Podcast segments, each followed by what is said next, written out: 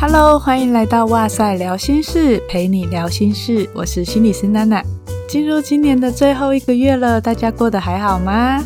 那十二月是一个充满欢乐气氛的月份，大家也会在这个时候做一整年的回顾。很荣幸呢、啊，哇塞心理学获选了 Apple Podcast 二零二零年度热门新节目，还有二零二零年度热门节目。虽然这件事情我们的主编宇哲老师已经说过了。不过，因为太开心了，所以我还是想要亲自的再次感谢大家的支持。那也跟大家分享十二月的一个活动资讯，就是十二月号的《科学人》杂志，主要在谈梦这个主题。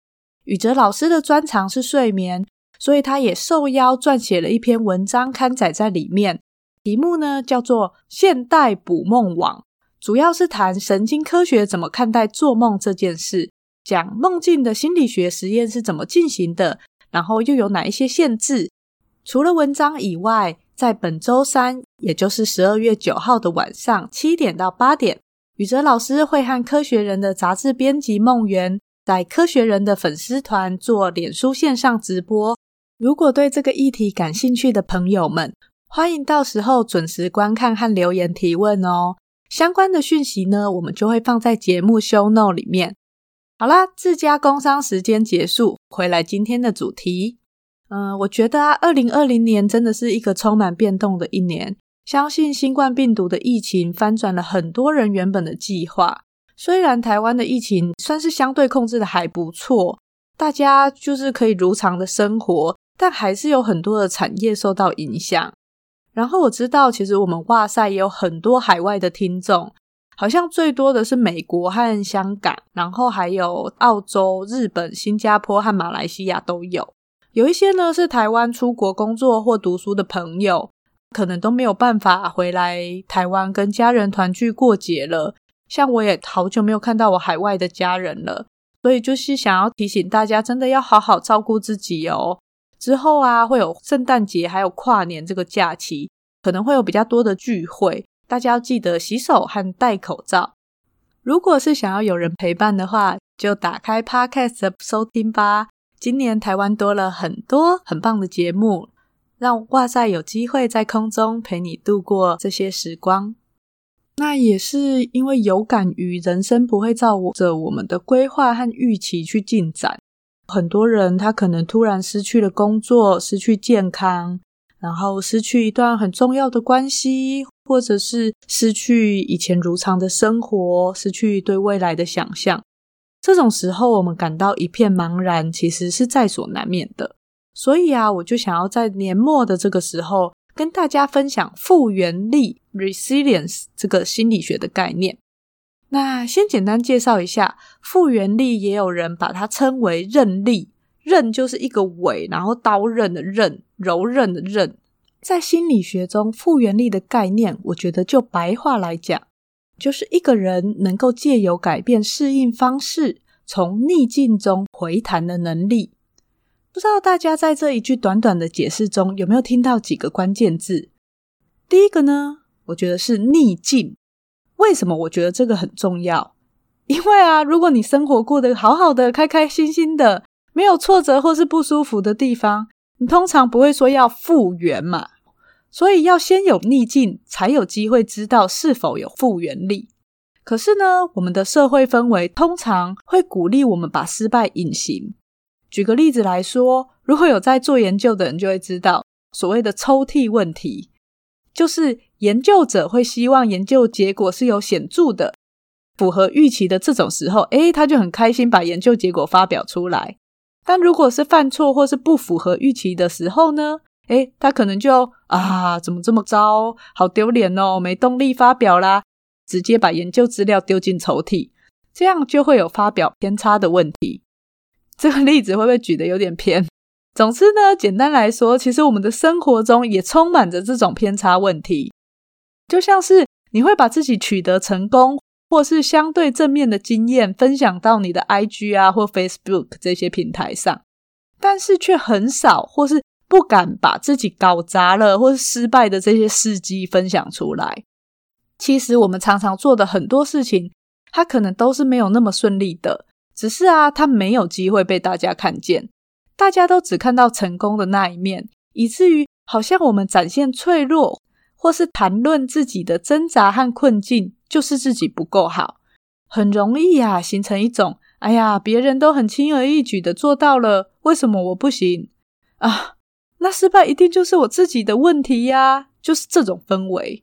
然后我们就更不敢去谈论挫败，也不给自己时间和机会去面对自己心里的伤口。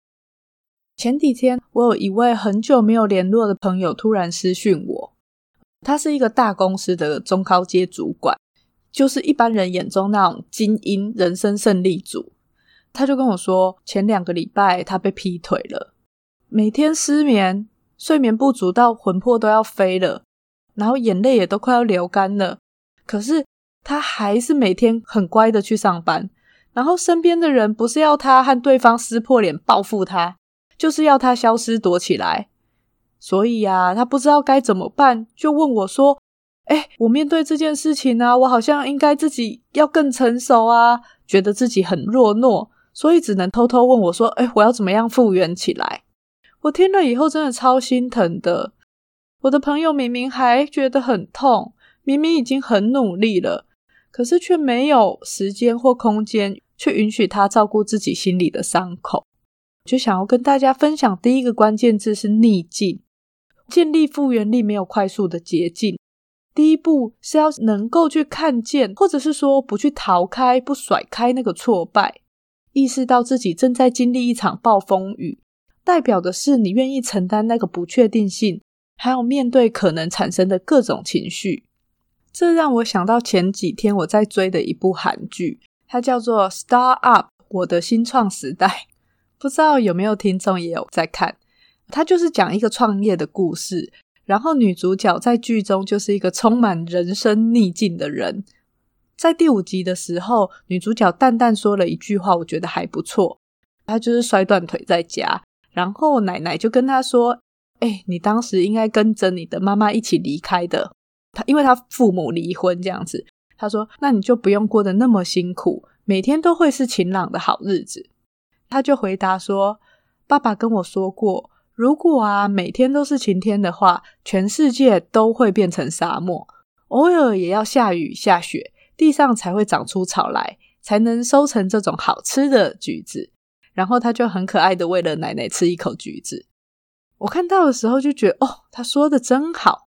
当我们面对逆境的时候，如果觉得它不应该发生，觉得天要塌下来了，觉得都是自己罪该万死的时候。相对的，你就比较难脱离那个情绪的泥沼，从里面复原。但是，当我们把逆境视为人生难免会遇到的时刻，每个人都可能有低潮。你先意识到这样子的现实，拥有这样子的态度，或许在逆境中，我们才有力气去选择要如何回应。这个是我觉得第一个关键字。接下来，让我们进入一下工商时间。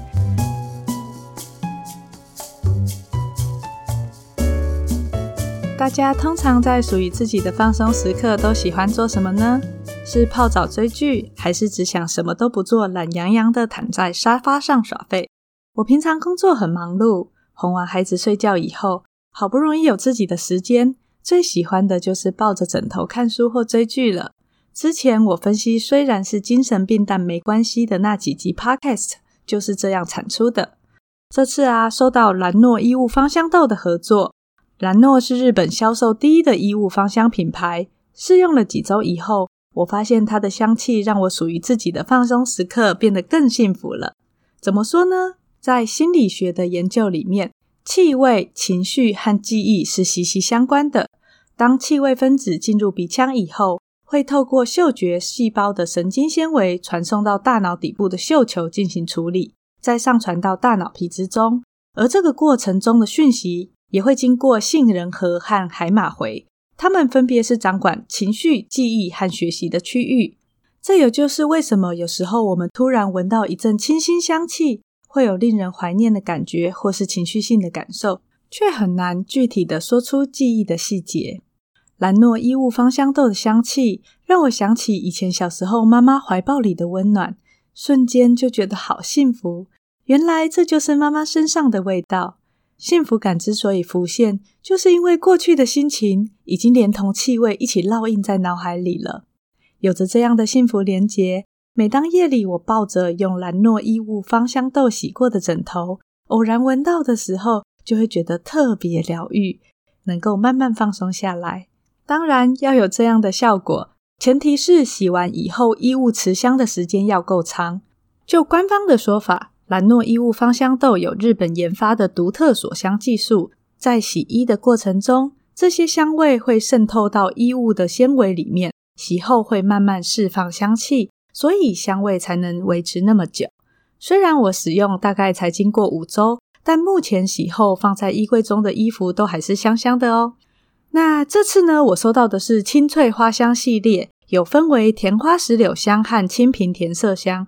两种香味都很自然，又有层次感，闻久也不会腻。晒过太阳以后，还会有一种暖暖香香、很舒服的味道，一点也不会刺鼻。它使用的方式也超级方便简单，就是倒入洗衣精以后，直接在洗衣槽中倒入芳香豆就可以了。而且所有材质的衣物都可以使用，香味的浓淡还可以随心选择。如果喜欢淡香，就倒半盖；喜欢浓一点，就一整盖。贴心的设计真的不愧是日本热销第一名的品牌。另外，最重要的是它温和零添加，不含柔软精和漂白剂，使用起来很安心。如果你也觉得闻到自己香香的，一整天心情都会很好。如果你也想放慢脚步，照顾自己，营造一个属于自己的放松时刻，那么你可以从兰诺衣物芳香豆五种香味中选择自己喜欢的香气，让自己每天都被幸福围绕。一起用兰诺淡淡持久的香气唤起那些幸福的时刻吧！兰诺衣物芳香豆洗后持香十二周，momo 联合购物网双十二超狂特价中。好，跳一下回来，先复习一下，我们刚刚有说复原力是一个人能够借由改变适应方式，从逆境中回弹的能力。大家觉得第二个关键字是什么呢？第二个关键字是回弹的能力。你想象一下哦，有一颗球掉下去，回弹的意思就是它还会再上来。逆境中回弹的意思就是，当我们的人生或是情绪在某个时刻掉下去的时候，我知道它还会再爬上来，而不是掉下去以后就像一滩烂泥，啪的粘在地上。这让我想到我之前的几位个案。他们能力都很好，可是当遇到某一些压力，或是跟家人有冲突，有一些情绪的动荡起伏的时候呢，就会陷入一种很无助、很无力的状态。好几天，连续一个礼拜，作息变得乱七八糟的，或是完全躺在床上，连吃东西或是洗澡的力气都没有。他们来会谈的时候，就会说自己那几天过得好像一滩烂泥一样，好像再也没有力气爬起来了。可是呢，我总是会肯定他们，尽管在这样子困难的状态下，你竟然还愿意来会谈跟我聊聊，这是多么不容易的事情啊！这时候呢，我就会很想跟他们分享一幅我很喜欢的画。那一幅画呢，它是一个小女孩盘坐在地上，手撑着头，然后看着一只蓝色的小鸟。上面呢写着一句话：“如果你感到疲倦，学会休息，而不是放弃。”这幅画是一位英国的涂鸦艺术家 Banksy 所画的。他也是一个社会运动的活跃分子。他通常会在街头，然后画上一幅带有讽刺意味的画。然后图画的旁边常常就是会附上这种具有颠覆性或黑色幽默警示的句子。那我自己也很喜欢这幅画，是因为在我觉得心好累的时候，会很想要放弃，很想要撇下一切。可是呢，它提醒了我，我需要的是休息，其实不是放弃。当你选择了休息，好好照顾自己，而不是放弃的时候，你就是在为下一次的回弹做准备。那回弹以后呢，还会不会掉下去？有可能会。拥有很高的复原力，并不是表示说你以后就不会受伤啦，而是呢，你每一次会受伤，你都还是可能会觉得很痛，但是你也知道每一次你都可以从中复原。就像刚刚提到比较忧郁的个案，有时候我会邀请他们画一下自己的情绪起伏的图形，像是如果心情比较好的时候，我们就往上画；心情比较低的时候，我们就画下去。它会形成像波浪一样的图形，来去看到你自己的情绪变化。个案一来的时候是掉到很低很低，透过药物还有心理治疗，它慢慢的回升，可能还不到平常原本的基准值，可是他预期自己会一直进步。难免啊，在进步的过程中，我们还是会遇到一些压力或挫折，他还是会掉下去，就会有一点沮丧。我们就会让他试着去了解到，人的心情本来就是起起伏伏的。透过个案画的图，他会发现，哎，这次他虽然掉下去，可是好像没有掉得那么低，可能持续的时间也没有那么长。然后他有来讨论他这次遇到的挫折，所以情绪又往上升了。这时候呢，就可以让他看到这个进步。这个其实就是一种复原力的展现。透过你的认知的改变，你的行为的改变，还有一些身边的人的帮忙，你自己的努力，就会发现每一次复原可能都更快、更有信心，或是没有掉下去那么多。那我们刚刚说的回弹的能力，能力的部分代表什么呢？其实它就代表着复原力是可以学习和培养的。一个人的复原力好不好啊？有很大一个部分来自于成长的历程，因为成长的经验会影响我们如何看待失败。举个例子来说，童年都被安排在一个很周到的温室里面，被当成花朵一样呵护着长大，就没有机会，也没有人示范或是教你怎么样适当的表达或调节遇到挫折的情绪。在离开家里的保护以后，面对复杂的社会情境。突然要你知道，诶，面对失败的时候要怎么调节心情？遇到挫折，觉得自己很烂的时候要怎么恢复动力？或许就不是那么的容易。那另外一种极端的例子是，如果你成长的过程中，只要失败，你就会被羞辱或嘲讽，仿佛自己有一点点缺陷就不被接受。当然，你就会把压力视为是一种威胁，你会尽量避免可能失败的情境。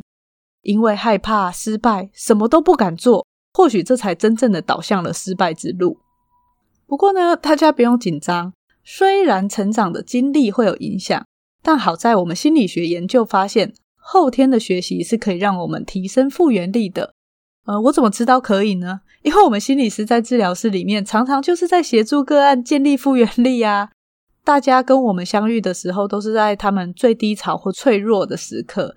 却也因此，我有机会见证这些个案，他们从泥沼中起身，然后继续前进的那种坚韧的模样。通常会怎么协助个案恢复回弹的能力呢？第一个啊，通常还是要先增加自我觉察，能够去辨识自己的想法、情绪、生理和行为的反应。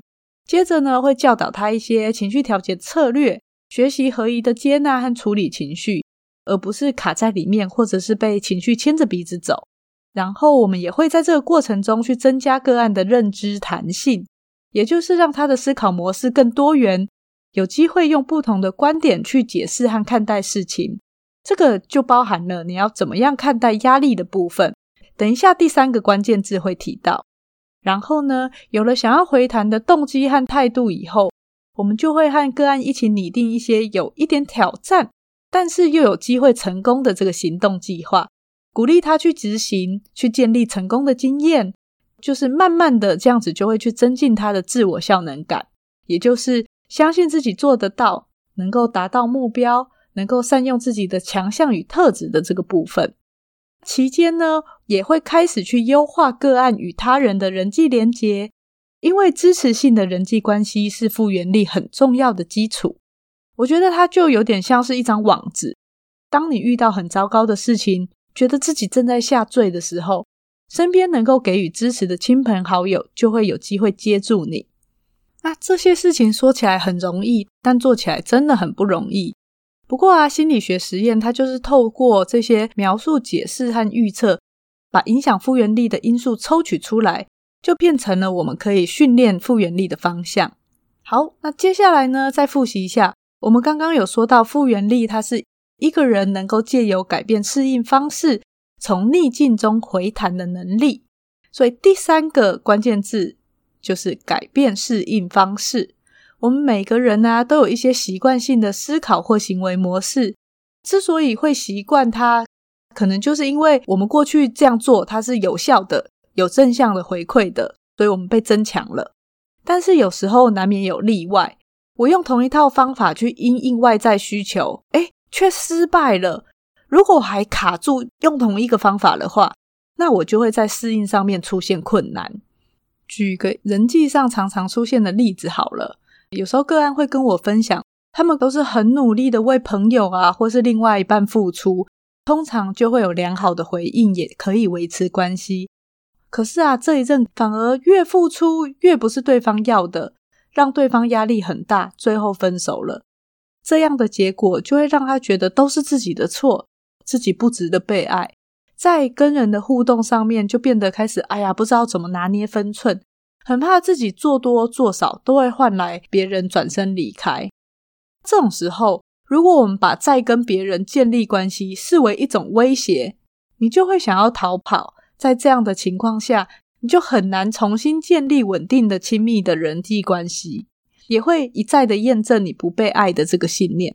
相反的，如果我们把跟人建立关系视为一种挑战，那么或许就会想要接近，然后试试看。于是呢，你有可能重新发展一个还不错的关系，从里面去修正你的想法跟行为，然后有机会去知道自己还是值得被爱的。像是在这个例子当中，再跟别人建立一段关系，你把它视为是威胁还是挑战？这个就是我们刚刚谈到很重要的认知弹性。有些人好像会称为心智敏捷，那个是翻译的关系。不过，因为中文的敏捷会有速度的感觉，我用这个词常常觉得不是很习惯，会有一种很像要人家很快的改变想法，嗯、呃，很快的把威胁改成挑战的感觉。当然，你透过训练能够越快做到的人，表示他弹性越大，也越容易回弹。可是这真的不是很容易。然后，当这个字眼它有那个速度感的时候，我就会觉得被逼得很急，就好像要我赶快复原一样。所以就是，请容许我使用“呃认知弹性”这个词。那改变适应的方式，其实就是增加你的认知弹性。这里面还包含了一个概念是：你是固化心态还是成长心态？简单的来说呢，它就是一种看待自己的方式。固化心态的人会认为自己的聪明才智、控制周遭世界的能力、社交等等的，都是固定没有办法改变的。而成长型心态呢，则是觉得能力和智慧都是可以后天培养的，失败和挫折只是人生道路上的片段而已。他可以把现在视为一个新的起点，总是会有可以改变和进步的空间。所以，一个人成功与否，就在于成长型心态的人会认为他总是可以从失败中的过程学习到一些东西。无论是学到更好的解决方法，或是避免重蹈覆辙。关于成长型心态的部分呢，大家有兴趣的话，可以去看《心态致胜》这本书，或是之后啊，宇哲老师有一集的 Podcast 有请了一位专家来谈这个主题，大家要记得锁定收听哦。所以，成长的过程中，你被训练出僵化的思考模式，现在你要跳出框架思考。当然就会比较难一点喽。不过啊，你今天已经听到了，我们可以觉察一下自己遇到失败的时候都是怎么想的？是我真是个笨蛋，还是我这次准备不足？或是当你看到别人取得成功的时候，你是怎么想的？是啊，他都是靠爸的啦，他就是天才啊，还是他真的很认真和努力？你可以试着思考这些想法对你后续的态度或是行为。会有什么样子的影响呢？如果在听完这一集，你的想法和观点跟听之前有了一些不同，或许其实你也增加了一点认知的弹性呢。最后啊，我想说的是，我们无法控制人生会发生什么事情，我们唯一能控制的就是事情发生以后，你可以选择要怎么样子做回应。复原力真的是一个很大的主题。今天我只是很粗浅的把我想到相关的先跟大家分享。对复原力这个概念有兴趣的话，推荐大家可以参考远流出版社新推出的一本书，叫做《寻找复原力》，作者呢是刘佩轩心理师，也是美国的咨商博士。同样身为心理师，我们都在治疗室中协助个案建立复原力。我相信在看过这一本书以后，你会比较能够理解，在每一次的危机当中，你都能选择自己要如何做回应，从中赋予意义和成长。我和宇哲老师都有做这本书的推荐，所以也特别和远流出版社合作。如果大家想要获得这本书的话，欢迎在哇塞心理学的 IG 找到这一篇的贴文留言，我们一样会在一周以后抽出三位幸运的听众，由出版社寄送这一本书。希望今天分享的内容大家还喜欢，也推荐哇塞心理学给你身边的亲朋好友收听。今天的哇塞聊心事就到这边，拜拜。